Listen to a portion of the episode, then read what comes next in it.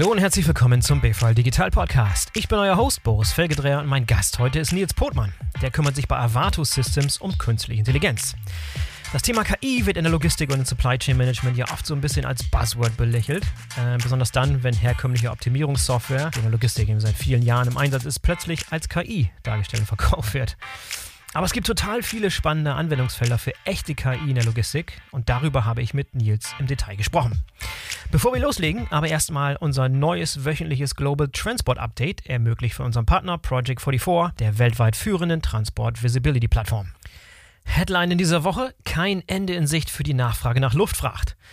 In der Luftfracht geht die Nachfrage gerade durch die Decke, was vermutlich zu neuen Rekordpreisen und auch zu Verzögerungen in den kommenden Wochen und Monaten führen wird. Laut dem Baltic Air Freight Index liegen die globalen Luftfrachtraten weit über dem Vor-Corona-Niveau. Beispiel: Frankfurt Nordamerika ist um 72 Prozent gestiegen, Shanghai nach Frankfurt ist um 64 Prozent gestiegen und Hongkong nach Nordamerika ist sogar um 117 Prozent gestiegen. Die Gründe hierfür sind vielfältig. In erster Linie wird gerade verstärkt versucht, von anderen Transportmitteln auf die Luftfracht auszuweichen.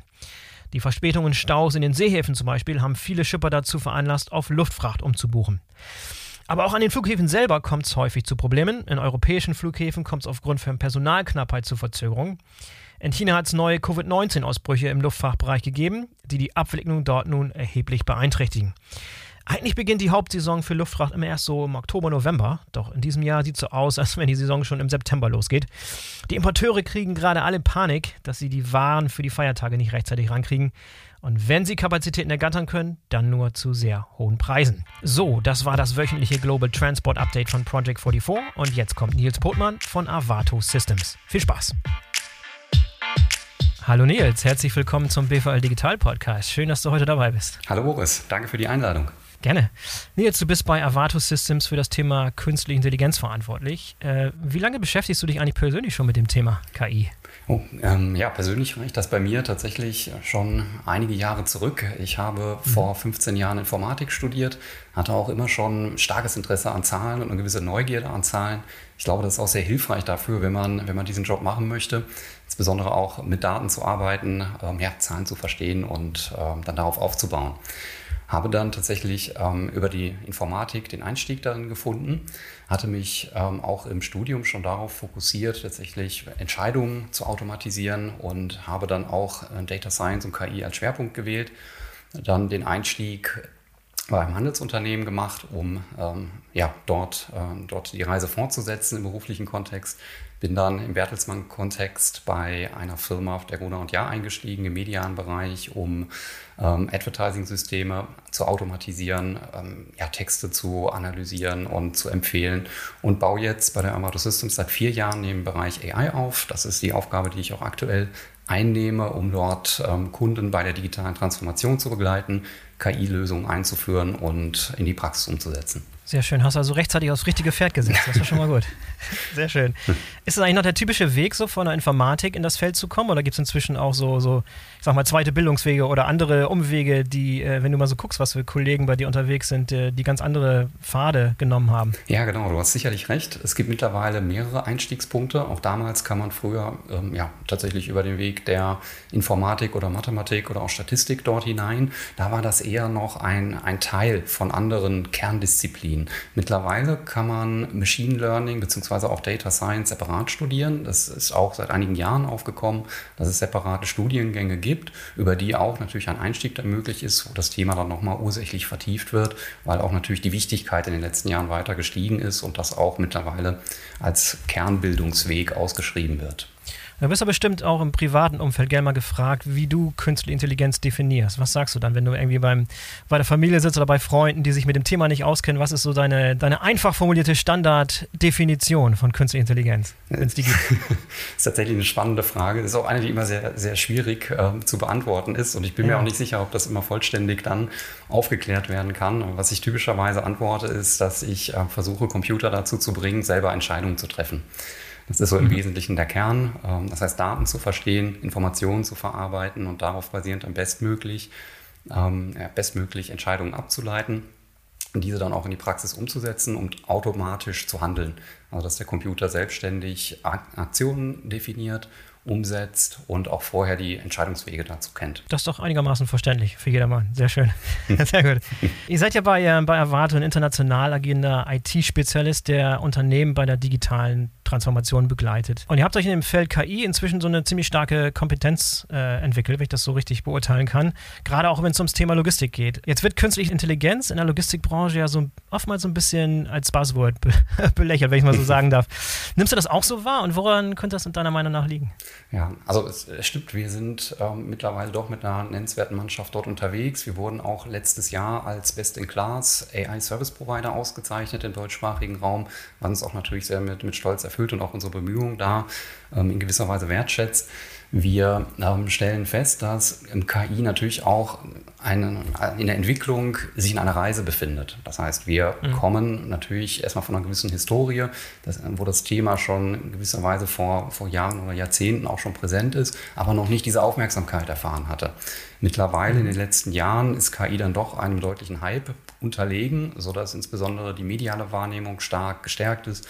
KI wird auch äh, in der Werbung äh, mittlerweile als, als Feature benutzt, was man mit dabei haben muss, sodass auch die Erwartungen sehr, sehr hoch sind an die Lösungen. Und ähm, wir in dieser Reise mittlerweile natürlich auch zu, zu mehr Reife gekommen sind.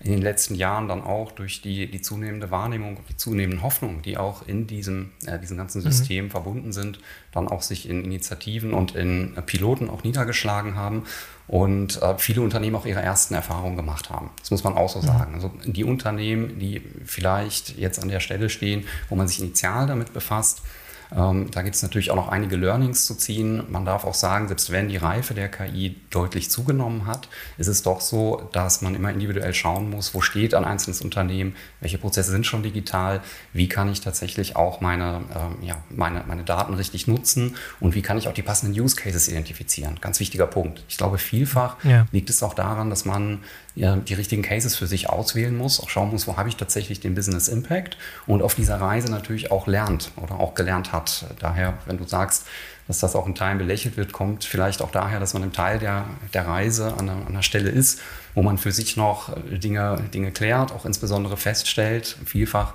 dass vielleicht die Datengrundlage noch nicht da ist, ne, dass man nochmal nachschärfen muss im, im Bereich der Digitalisierung, im Fondsausbau um dann letztlich die Schlüsse zu ziehen oder die, die wesentlichen Potenziale zu nutzen.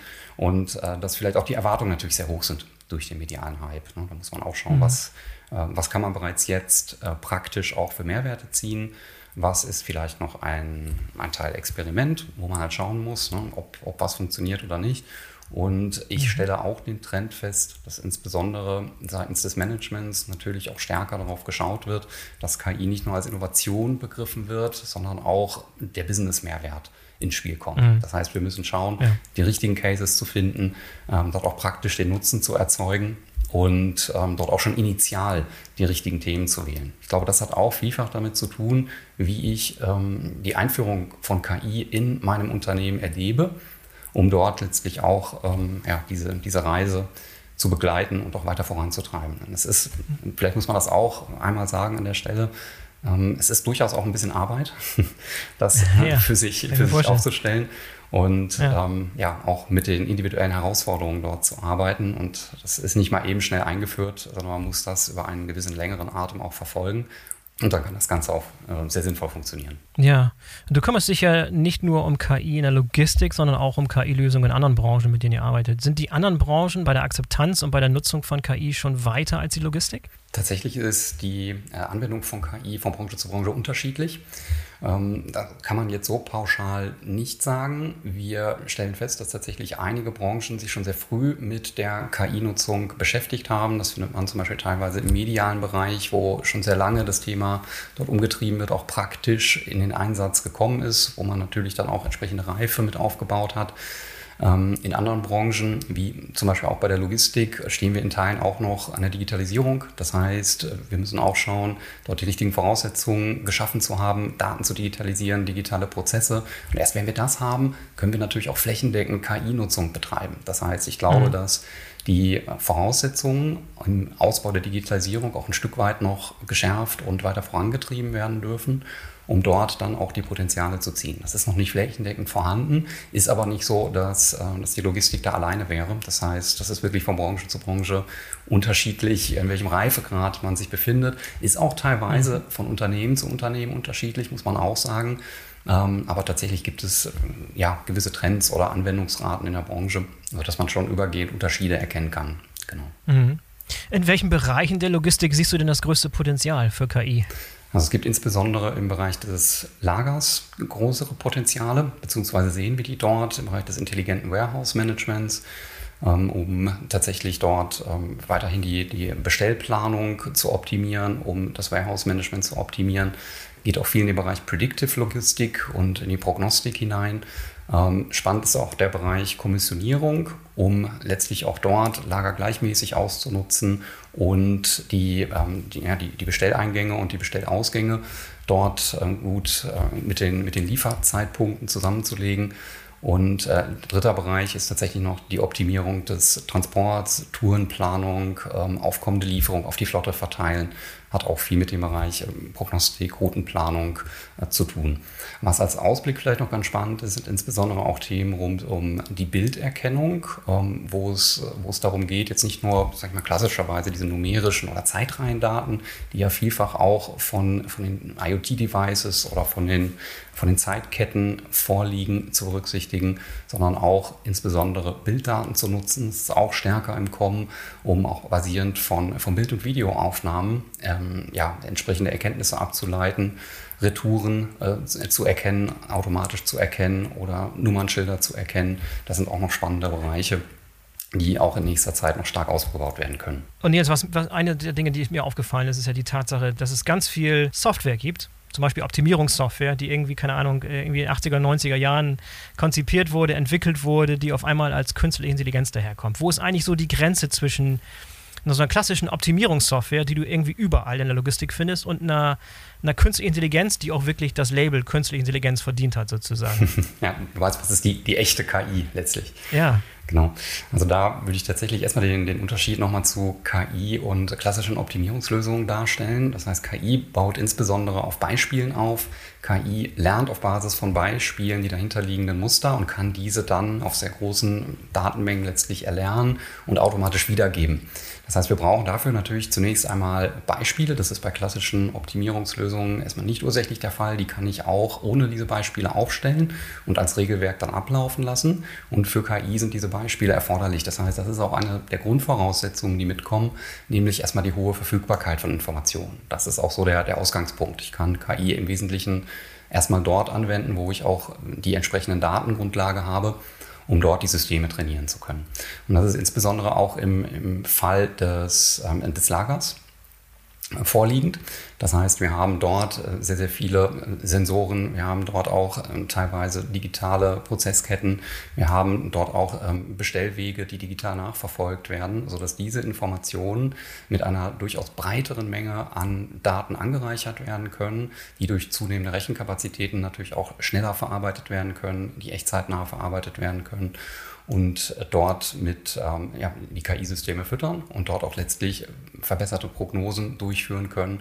Es ist aber auch so, das sprichst du ja auch an, dass Prognostik auch vielfach als KI verkauft wird und der Unterschied ist im Wesentlichen, dass es mit einer höheren Güte möglich ist, KI-Systeme dort auch ähm, laufen zu lassen, das heißt beziehungsweise die mhm. Ergebnisse durch eine höhere Güte geprägt sind und äh, dann auch mehr Einflussfaktoren berücksichtigt werden können. Genau, und dann, wenn wir nochmal weiterschauen, ist tatsächlich auch der Begriff dann Texterkennung nochmal interessant und Digitalisierung von Belegen spielt da eine große Rolle oder auch, wie eingangs schon angesprochen, die Erkennung von Informationen auf Bildern oder Videos. Aber ursächlich sehe ich den Start tatsächlich erstmal in der Nutzung der digitalen Informationen, die durch ähm, ja, vorgelagerte Systeme auch schon im Wesentlichen dann vorhanden sind. Ja, und wenn du sagst, man braucht sehr, sehr viele Daten, äh, um eine KI erstmal anzutrainieren, heißt das im Umkehrschluss auch, dass es wirklich nur was für die Großen ist, die entsprechend viele Daten generieren, oder ist das ein Trugschluss, dass auch, dass es nicht abhängig ist von der Größe des Betriebs oder äh, von, von, den, von den Systemen, sondern dass auch, auch kleinere eigentlich genügend Daten generieren, die für, solch, für solches Training von KIs genutzt werden können?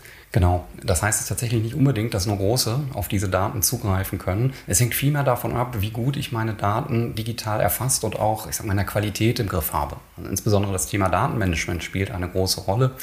Und auch das Thema der, der Produkte, die ich äh, zum Beispiel vertreibe, die ich in meinem Lager organisiere. Ähm, wenn diese Produkte sehr unterschiedlich sind oder in, äh, ja, ich sag mal, sehr, sehr kurzen Zyklen, verkauft werden, dann habe ich gegebenenfalls nicht die, ähm, nicht die Voraussetzungen, um diese Datengrundlage anzuwenden. Wenn meine Produkte häufig ausgetauscht werden, kann ich natürlich auch weniger gut eine Historie aufbauen für die entsprechenden Informationen. Und äh, das heißt es tatsächlich nicht, dass nur große Unternehmen auch über diese Mengen verfügen. Es ist vielmehr die Art und Weise, wie ich äh, in meinem Lager auch die Prozesse digitalisiert habe und auf der anderen mhm. Seite auch, wie tatsächlich meine Kundschaft ausgerichtet ist, welche Produkte ich habe und ob die Voraussetzungen dann gegeben sind. Okay, dann lass uns doch mal ganz konkret über so ein paar Anwendungsbeispiele sprechen. Du hast eben schon mal erwähnt Lager, das heißt Inventory Management ist wahrscheinlich so ein Klassiker. Lass uns den mal, äh, mal angehen, vielleicht mit ein paar konkreten Beispielen von erfolgreichen Projekten, an denen ihr schon gearbeitet habt. Ist Inventory Management, lass uns da mal anfangen. Da ist sicherlich einiges, einiges schon passiert bei euch. ja, gerne. Also im Bereich Inventory Management arbeiten wir mit verschiedenen Kunden zusammen. Auf der einen Seite arbeiten wir dort im Bereich der Interlogistik, um Lagerbestände zu optimieren, um insbesondere auch äh, vorausschauend den Bestand zu planen, um den äh, Lagereingang äh, zu verwalten und auch in der Kommissionierung dort die, die Prozesse zu optimieren. Sehr spannender Bereich. Auf der anderen Seite arbeiten wir auch mit Shops zusammen, um die Zusammenstellung von Produkten in diesen Shops zu planen und auch auszurichten. Ähm, es ist insbesondere dann, äh, dann spannend, wenn ich ähm, nur eine begrenzte Fläche habe und ähm, wirklich eine, eine sehr knappe Fläche habe und die nur mit bestimmten Produkten belegen kann. Dann ist auch die Frage, welche, welche Produkte hole ich mir quasi dann in den Shop hinein, äh, die dann wahrscheinlich auch abverkauft werden. Also das sind die Umfelder, in denen wir unterwegs sind. Ähm, konkret arbeiten wir insbesondere im Lagerbereich vielfach an dem Punkt auch erstmal die Daten äh, zur Verfügung zu stellen. Wir treffen häufig auf manuelle Prozesse, die zunächst mhm. einmal ähm, ja, zusammengelegt werden müssen oder wo wir die Daten aus verschiedenen Systemen beschaffen, um diese dann zu digitalisieren und in einen Automatismus zu überführen. Das heißt, das ist letztlich so dieser erste Punkt, Informationen über den bisherigen Optimierungsweg mit hineinzuziehen, um den Bestand zu planen und dort auch die Prognosen für den potenziellen Abverkauf ablegen zu können. Ähm, wenn wir das haben, wenn wir also diese Informationen zusammengefügt haben, dann geht es darum, auch äh, die Prognose aufzustellen, insbesondere auch zu schauen, welche weiteren Einflussfaktoren kann ich denn dazulegen. Wir haben zum Beispiel auch abhängig vom, vom Kunden Informationen wie, wie Wetter oder Branchenentwicklung mit hinzugezogen. Da muss man tatsächlich sehr genau überlegen, wovon diese Produkte auch abhängig sind oder der Abverkauf abhängig ist, um dann noch weitere Kriterien zu identifizieren, die die Prognosegüte verbessern und dann in den digitalen Prozess einzubinden. Da lassen sich dann tatsächlich auch noch ähm, bessere, bessere Güten erzielen. Es ist ja immer die Frage, gegen welche Baseline arbeitet man dort. Ähm, vielfach werden diese Prozesse auch noch manuell gemacht, muss man tatsächlich auch sagen. Und um das dann digital anzureichern, geht es dann darum, die, die Prognose aufzustellen, gegebenenfalls auch vielleicht klassische Optimierungsverfahren, die im Einsatz sind, dann auch zu verbessern und zu schlagen und auch durch weitere Informationen letztlich dann anzureichern. Im. Bereich der Shop-Systeme haben wir insbesondere auch Systeme aufgestellt, die dann in der Lage sind, bei sehr, ja, sehr, sehr kleinen Shops Produkte vorherzusagen oder den Abverkauf von Produkten vorherzusagen. Ähm, insbesondere ist das ein Anbieter, der sehr stark von Touristen, also in dem Beispiel war das ein Anbieter, der sehr stark von Touristen besucht wurde, wo dann die Frage ist, jetzt abhängig von der Saisonalität, von der vielleicht erwarteten Art der Touristen, die dort kommen, welche Produkte muss ich denn da vorhalten? Also auch eine ganz spannende Analyseaufgabe, die dann von der KI übernommen werden kann und dann insbesondere auch automatisch erlernt und auch automatisch in Echtzeit optimiert werden kann. Das sind da nochmal ganz, ganz spannende Ausblicke, wenn man tatsächlich auch sieht, dass KI nicht nur als Einmalanalyse läuft, sondern tatsächlich regelmäßig mhm. ähm, selbst die Information verarbeiten kann, sich anpassen kann, ähm, um dann letztlich auch die Prognosen anzupassen und zu einer höheren Güte zu kommen. Jetzt nochmal Bezug nehmen auf das, was du vorhin gesagt hast. Als du gesagt hast, ähm, es ist notwendig, dass die KI-Systeme mit Daten gefüttert werden. So, wenn ihr jetzt neu in so ein Unternehmen kommt, in so einen Shop zum Beispiel, muss die KI, muss das System dann Zugriff haben auf die Historie, also die Transaktionen, die in der Vergangenheit stattgefunden haben, um daraus zu lernen? Oder wird es erstmal implementiert und, und lernt dann während der, der, der laufenden Prozesse sozusagen? Oder wo kommen die Daten her, die das System braucht, das KI-System, um entsprechend gut trainiert zu werden, um gute Aussagen treffen zu können? Die Basisdaten sind typischerweise bereits vorhanden. Das heißt, mhm. wir, wir benötigen einen gewissen Datenbestand, um den Feinschliff der KI-Methoden durchzuführen. Wir haben natürlich gewisse Basismethoden, die wir einsetzen können, die auch im Grundsatz schon funktionieren. Letztlich profitieren wir alle davon, sowohl Unternehmen als auch wir, wenn wir im Vorfeld ungefähr wissen, wie die Datenlandschaft aussieht. Weil es ja doch immer wieder so ist, dass andere Produkte zum Einsatz kommen. Jeder Kunde hat da eine andere Zyklizität im Wesentlichen. Und um sicherzustellen, dass die KI-Systeme darauf auch gut laufen, ist es sinnvoll, die am Anfang noch einmal darauf fein zu schleifen ja, oder sozusagen anzulernen. Das heißt, typischerweise sammelt man, wenn diese Daten noch nicht vorhanden sein sollten, am Anfang eine gewisse Zeit lang diese Informationen. Die nutzen wir dann, um die Systeme vorzutrainieren und dann auch die Güte zu bewerten, auch die Prozesseinführung zu vereinfachen, um dann letztlich die Implementierung durchzuführen. Das heißt, vom Vorgehen her baut man zunächst die Systeme auf. Das geht auch tatsächlich im Hintergrund ne, mit den Informationen, die bereits in den Systemen vorhanden sind und die als Export auch verwendet werden können. Ähm, und wenn das System dann in die Praxis kommt, ab dann wird es natürlich mit Echtzeitinformationen gefüttert. Das heißt, ab dann läuft das System dauerhaft mit den, mit den Informationen, ähm, trainiert sich dann auch in Teilen selbst. Also man kann das einstellen, beziehungsweise auch hinterlegen, dass die Systeme sich selber nochmal optimieren, wenn man das möchte.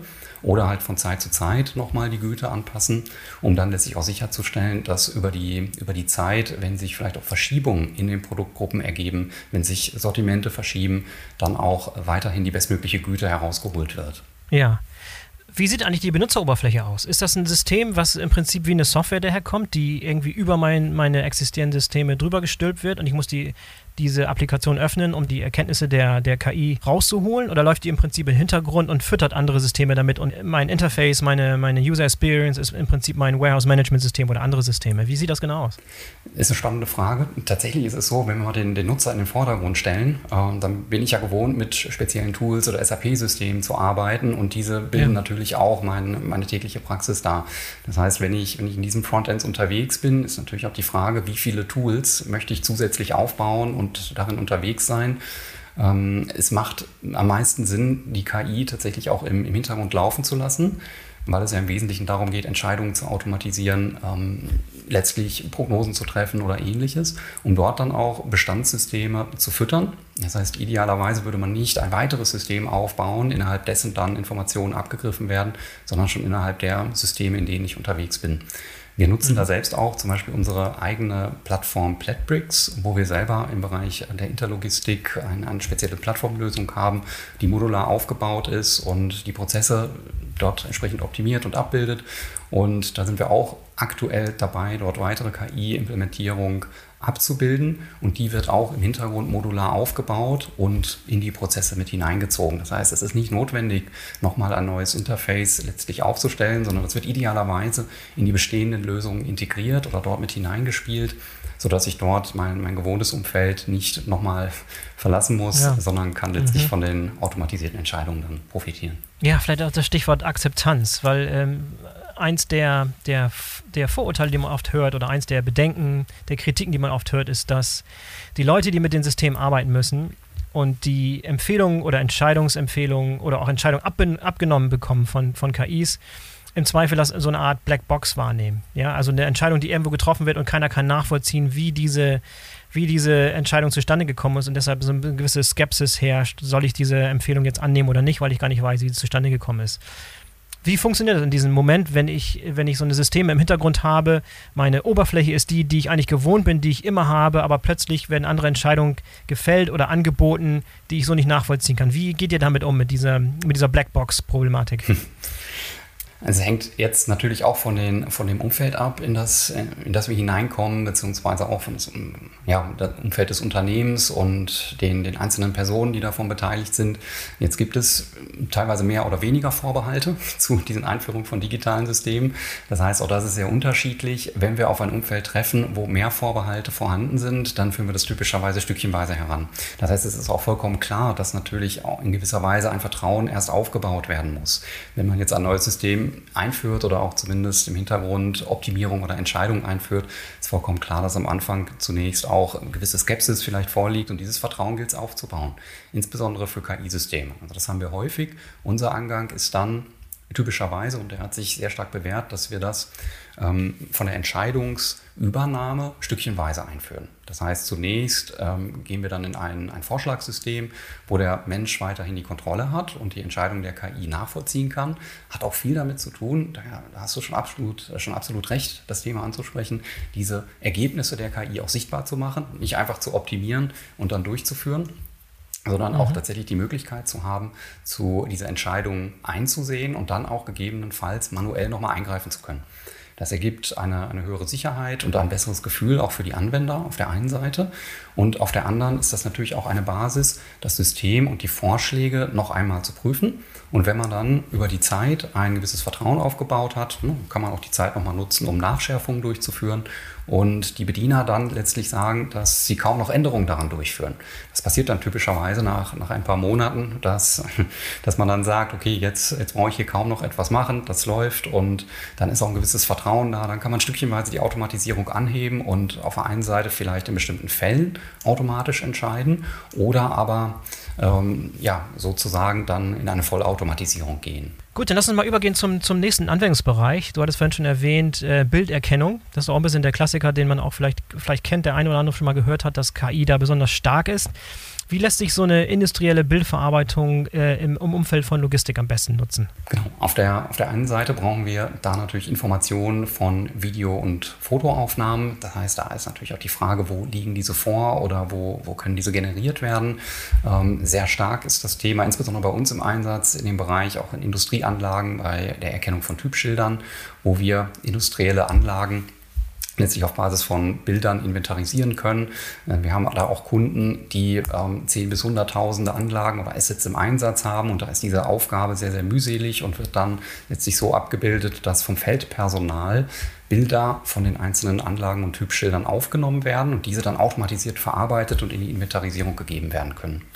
Das Ganze mhm. ist, ist, sehr spannend, funktioniert auch tatsächlich sehr gut, ähm, trifft aber in der Praxis auf ein paar Herausforderungen, die man ursächlich vielleicht gar nicht so im Blick hat, nämlich, dass wenn, wenn man mit dem, ähm, ja, wenn, wenn das Feldpersonal dort äh, die Aufnahmen tätigt, dann sind natürlich auch mal verwackelte Bilder dabei, ähm, die, die Schilder sind auch mal mit, mit Rost belegt, äh, da sind Spiegelungen drauf, das heißt, ähm, man kriegt natürlich erstmal kein, keine klare ähm, keine klare Bilddatenbasis, sondern man muss sich erstmal damit beschäftigen, wie kann ich überhaupt diese Informationen bereinigen durch diverse Vorfilter. Also dort haben wir auch mit unseren Lösungen erst einmal daran gearbeitet, die äh, Schilder sauber aus den einzelnen aufgenommenen Bildern herauszuerkennen, Verwacklung zu entfernen, um dann die Informationen auszulesen.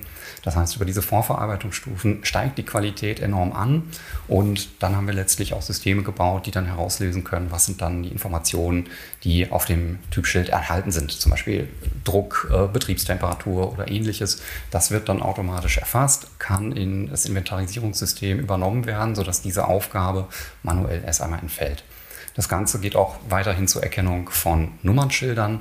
Das heißt, insbesondere kann ich den ankommenden Frachtverkehr damit erfassen, wenn ich dort eine Videokamera oder auch durch den Videostream generierte Bilder habe, die dann analysiert werden können. Auch dort gilt es ja erstmal, dieses Nummernschild aus dem Stream herauszuschneiden oder zu erkennen, ist in dem Stream gerade ein Nummernschild vorhanden, kommt dann ein, ein Laster an, ähm, ist dort überhaupt nennenswerte Information vorhanden und dort dann lässt sich die Information herauszuziehen und ähm, in andere Systeme übertragen zu können. Und wenn du da jetzt mal so ein bisschen den, den Blick in die Zukunft wagst, was äh, wird da so in den nächsten Jahren noch kommen? Was für neue Möglichkeiten ergeben sich, die du jetzt schon siehst? Spannend ist insbesondere der Ausblick auch in Richtung ähm, der Identifizierung von freien Lagerplätzen.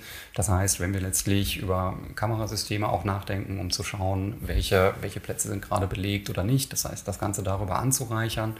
Ähm, das Ganze kann auch weitergedacht werden, auch in Richtung der, der Prüfung von Paletten oder Kommissionierungen ähm, wenn, wenn man dort letztlich Video- oder Bildaufnahmen tätigt, zu schauen, sind dort die richtigen Artikel abgelegt.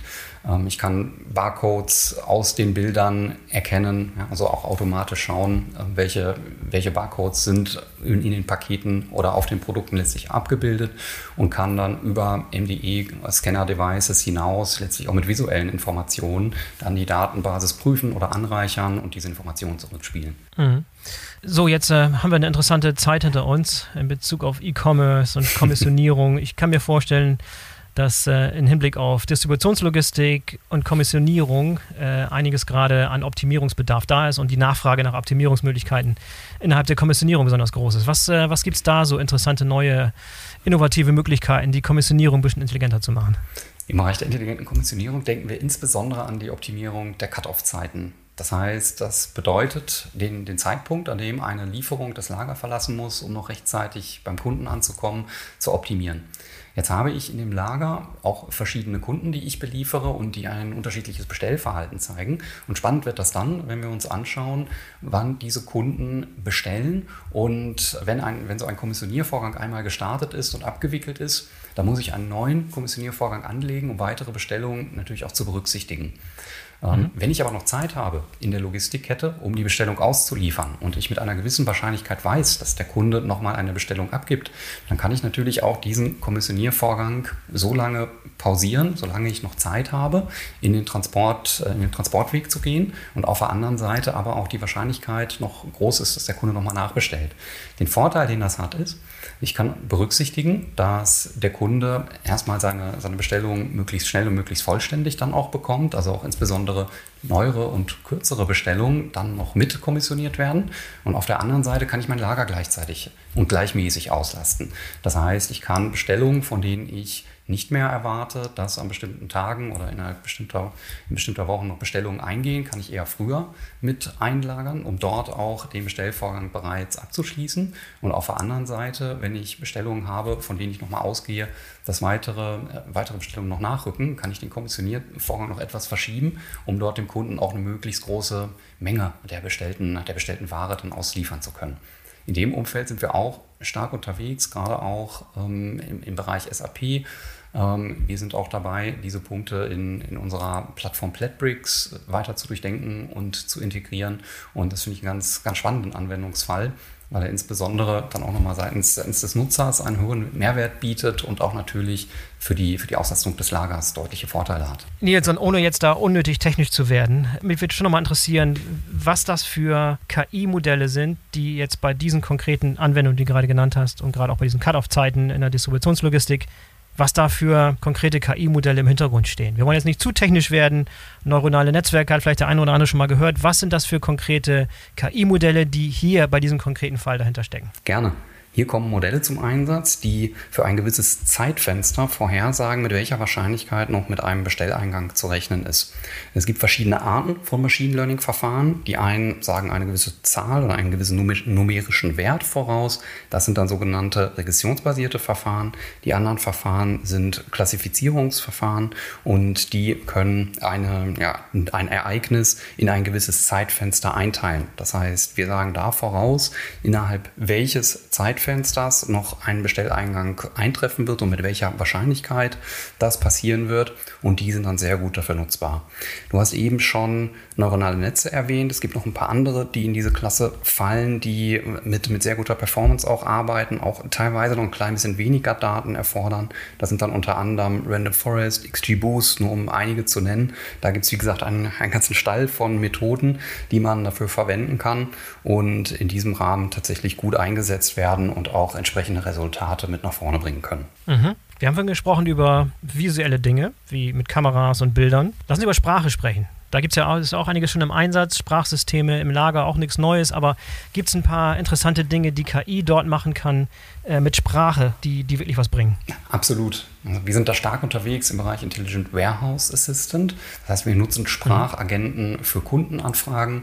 Jetzt ist es so, dass im Warehouse natürlich auch verschiedene Systeme eingesetzt werden, die miteinander kombiniert werden müssen und wo die Informationen verteilt abgelegt sind, die aber entscheidend sind, um letztlich die, äh, den Prozess abwickeln zu können. Und von dieser Seite nutzen wir insbesondere auch äh, Sprachagenten, um auf die Systeme zuzugreifen, die Informationen abzurufen und mit zur Verfügung zu stellen. Jetzt kann man sagen, Die Voice-to-Text-Umwandlung funktioniert äh, daher bereits sehr gut. Spannend ist insbesondere ist dann, wenn es darum geht, die, ähm, ja, die, die, gesprochenen Worte zu verstehen, in dem Sinne, dass sie nicht nur in, in die Repräsentanten der, der Syntax übersetzt werden, sondern dass man mhm. auch weiß, was der Nutzer eigentlich am Ende denn haben möchte. Und da geht es um das Mapping des übersetzten Textes hin zu den eigentlichen Aktionen, wo, ähm, wo es darum geht, auch zu schauen, dass man da etwas breiter sucht und nicht nur einzelne Schlagwörter letztlich abbildet. Ne? Und wenn das Schlagwort nicht genannt ist, dann finde ich den, äh, den Bereich nicht, sondern dass man auch dann in die Richtung schaut, ähm, diese, diese Sprachmodelle zu erweitern um dann letztlich dahin zu kommen, dass ich auch mit verwandten Wörtern die Entsprechungen finde. Mhm. Also es lässt sich sehr gut nutzen zur Handfree-Kommunikation bei der mobilen Datenerfassung, um die Information direkt in Place zu haben.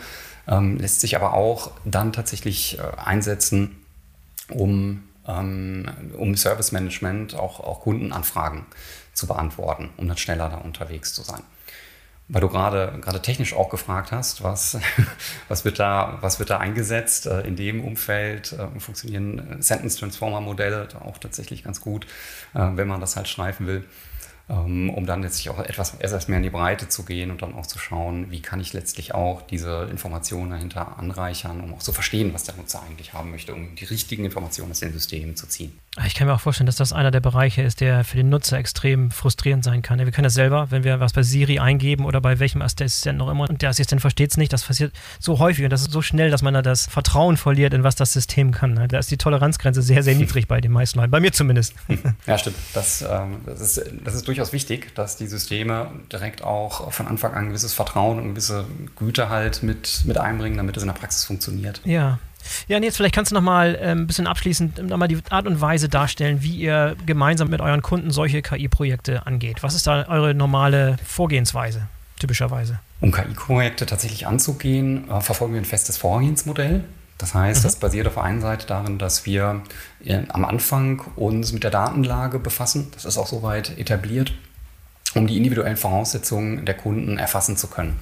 Wir nennen das AI Lab. Das heißt, am Start befassen wir uns erstmal mit den Grundvoraussetzungen beim Kunden, verstehen auch, welche, ähm, welche Bestellzyklen vorliegen, welche Historie vorliegt, welche Arten von Kunden vorliegen, welche Produkte letztlich ähm, dort, äh, dort vertrieben werden und wenn wir diese Voranalyse aufgestellt haben, gehen wir in die Umsetzung von ersten Piloten. Das heißt, darin muss ich dann zeigen, dass die, die Datenlage erstmal geeignet ist, um mit KI bearbeitet zu werden. Wir schärfen dort auch die KI-Systeme nach, geben auch einen Ausblick auf die entsprechende Güte. Und wenn wir diese Systeme entsprechend dann aufgestellt haben, dann gehen wir im nächsten Schritt in die Umsetzung. Das heißt, dann geht es darum, auch produktiv den Nutzen zu erzeugen und die Implementierung in die Bestandssysteme durchzuführen. Da kommt also dann eine Verkettung in die SAP-Systeme ins Spiel. Und da sind wir letztlich dann auch da unterwegs, äh, die Rückkopplung in die Systeme durchführen zu lassen, auch die Daten dauerhaft an die KI übergeben zu lassen, also dauerhaft auch herauszuziehen. Das wird im Vorfeld vielfach dann auch noch manuell aufgestellt und wenn dieser Proof dann letztlich sich bewährt hat, dann kann der Schritt in die dauerhafte Datenanbindung gemacht werden. Und dort gilt es natürlich auch, die ganzen Systemgrenzen zu überwinden, ähm, ja, Daten zu prozessieren. Da sind wir dann stark auch im Bereich Data Management unterwegs, um das sicher aufzustellen, um das dauerhaft aufzustellen, die Datenflüsse auch bei, bei Brüchen letztlich aufrecht zu erhalten, um dann ähm, in der echten Situation dann auch die Vorschläge geben zu können. Ja. Wie sehen gewöhnlicherweise die Teams aus, die dann beim Unternehmen, beim Kunden da auftauchen? Äh, Im Zweifel hoffentlich nicht nur irgendwelche KI-Experten oder Mathematiker, die sich mit den Modellen auskennen, aber keine Ahnung von Logistik haben. Das war vielleicht die, diese, diese, diese Mischung macht's. Ne? Also einmal die Frage, wer ist auf eurer Seite parat? Wer, wer ist das Team auf eurer Seite? Und dann auf, auf Seiten der Kunden, mit wem, wer, wer, ist da euer Ansprechpartner? Mit, mit welchen Leuten arbeitet ihr dort zusammen, um solche Projekte zu stemmen? Du hast vollkommen recht. Das heißt, es bedarf natürlich verschiedene Kompetenzen, um diese Lösungen einzuführen. Es reicht jetzt nicht nur, ein, ein Mathematiker oder AI-Spezialist dort, ähm, dort mit zu betrauen, sondern es ist insbesondere die Kombination der einzelnen Skills. Wir haben dazu bei uns auch einen sogenannten AI Competence Cluster gegründet, wo diese Skills zusammenkommen. Das heißt, es bedarf insbesondere auch Data Engineering Skills, es bedarf Cloud Infrastructure Skills, es bedarf AI Specialist Knowledge und es bedarf aber auch tatsächlich der Fachdomänenwissen. Und mhm. äh, bei uns wird das Ganze kombiniert, das insbesondere am, am Anfang stark mit, äh, mit unseren Kollegen aus der Fachdomäne dort zusammengearbeitet wird. Um die Logistikprozesse abzuholen, um dort auch die ähm, Situation beim Kunden nochmal individuell zu beleuchten und auch passende Lösungen zu generieren, um dann in die Umsetzung zu gehen. Und das ganze Team ist in gewisser Weise auch in Bewegung. Also wir brauchen zu verschiedenen Zeitpunkten auch verschiedene Skills stärker. Wir haben am Anfang tatsächlich die, die fachliche Prozessberatung stärker. Dann in der Umsetzung oder Pilotierungsphase kommen die AI-Specialists stärker zur Geltung und dann in der Produktivphase ähm, gibt es wieder, dass die Engineering Skills stärker gefragt sind. Ne? Also da brauchen wir die Integration Skills, ähm, insbesondere auch das Data Engineering Thema. Und dann wird der AI-Anteil ein kleines bisschen weniger. Der wird dann aber in der operativen Wartung am Ende wieder ein bisschen größer. Das heißt, das sind in sich bewegende Teams, die ähm, die aus den bestimmten Kompetenzen auch zusammengestellt sind. Und du hast vollkommen recht, die brauchen wir, die brauchen wir alle, um die Projekte letztlich auch in einer zufriedenstellenden Güte durchführen zu können. Ja, wie lange dauern solche Projekte typischerweise? Ist das eine Sache von zwei Jahren? Ist es eine Sache von zwei Monaten? Wo, wo liegt man da? Woran muss man sich einstellen? Das ist keine ERP-Implementierung hoffentlich, sondern eher ein, ein, kleineres, überschaubares, leichter zu managendes Projekt als was riesen, riesengroßes, oder? Ja, richtig. Das heißt, wir haben auf der, auf der einen Seite natürlich gewisse Vorarbeiten, die gemacht werden müssen. Die typische Projektdauer liegt so zwischen, zwischen drei bis neun Monaten wo das ganze Thema okay. letztlich auch umgesetzt werden kann, ist natürlich auch abhängig vom Umfeld und vom Ziel. Gleichzeitig kann man aber auch sagen, es wird ein, ein Trend sichtbar, wo wir in der Vergangenheit vielfach noch unterwegs waren im Markt in Richtung ähm, dem, dem allseits bekannten Satz auch äh, Think Big, Start Small, kommt mittlerweile auch immer stärker der Gedanke auf, auch seitens der Kunden von diesem Innovationsgedanken, von diesem, ich mache mach einzelne kleinere Improvements an den Systemen hin doch zu einem, zu einem größeren Wurf zu kommen, weil es ja insbesondere auch darum geht, die Nachhaltigkeit zu schaffen. Das heißt ja, auch klar. tatsächlich ähm, da das Thema nicht nur groß zu denken, sondern auch die Voraussetzungen dafür aufzubauen, die Infrastruktur dafür zu schaffen und auch diesen langen Atem dann zu beweisen, sodass dann die Projekte auch in der Gesamtheit natürlich dann wieder ein bisschen größer werden, dann aber auch mhm. die entsprechende Nachhaltigkeit dann bieten. Bist du dann auch oft äh, vor Ort bei Kunden im Einsatz oder bist du eher aus dem, aus dem Office sozusagen tätig? Jetzt in der Corona-Zeit bekommt diese Frage natürlich nochmal eine ganz, ganz andere Dimension. Das stimmt, das ähm, stimmt. Aktuell natürlich aus dem Office unterwegs. Ähm, ich bin tatsächlich in der, in der Brücke zwischen, zwischen der Umsetzung und ähm, dem Management unterwegs. Ähm, das heißt auch natürlich stark bei, bei Kunden vor Ort, insbesondere auch bei der Anbahnung von Initiativen, bei der Begleitung von Initiativen. Und in der operativen Umsetzung haben wir dann stark aufgestellte Teams, die das machen. Und aktuell ist tatsächlich die, die Reisetätigkeit äh, bei uns natürlich allseits, allseits deutlich ja. runtergefahren. Ähm, genau, ja. und ich bin mal gespannt, wie sich die Situation äh, weiterentwickelt und ab wann, äh, ja, ab wann sich die Lage gegebenenfalls wieder etwas entspannt. Äh, bin aber dann auch typischerweise in einem, wenn man so sagen will, vielleicht ja, normal oder ähm, Post-Corona-Modus dann wieder stärker bei den Kunden auch vor Ort unterwegs. Sehr gut. Fingers crossed. Toi, toi, toi. Nils, vielen Dank für das interessante Gespräch heute. Hat mir sehr gefallen. Ich habe vieles dazu gelernt. Ich hoffe, unsere Zuhörer auch. Ja, wünsche dir nochmal äh, viel Erfolg für, für den Rest des Jahres und bei euren Projekten und äh, bis zum nächsten Mal. Danke ebenso, Boris. So, das war der BWL Digital Podcast mit Nils Potmann von Avato Systems. Wenn euch die Folge gefallen hat, dann könnt ihr uns gerne unterstützen, indem ihr zum Beispiel eine positive Bewertung auf Apple Podcasts hinterlasst. Und denkt dran, den BVL Digital Podcast zu abonnieren, damit ihr keine der kommenden Folgen verpasst. In diesem Sinne, bis zum nächsten Mal, euer Boris Felgendreher.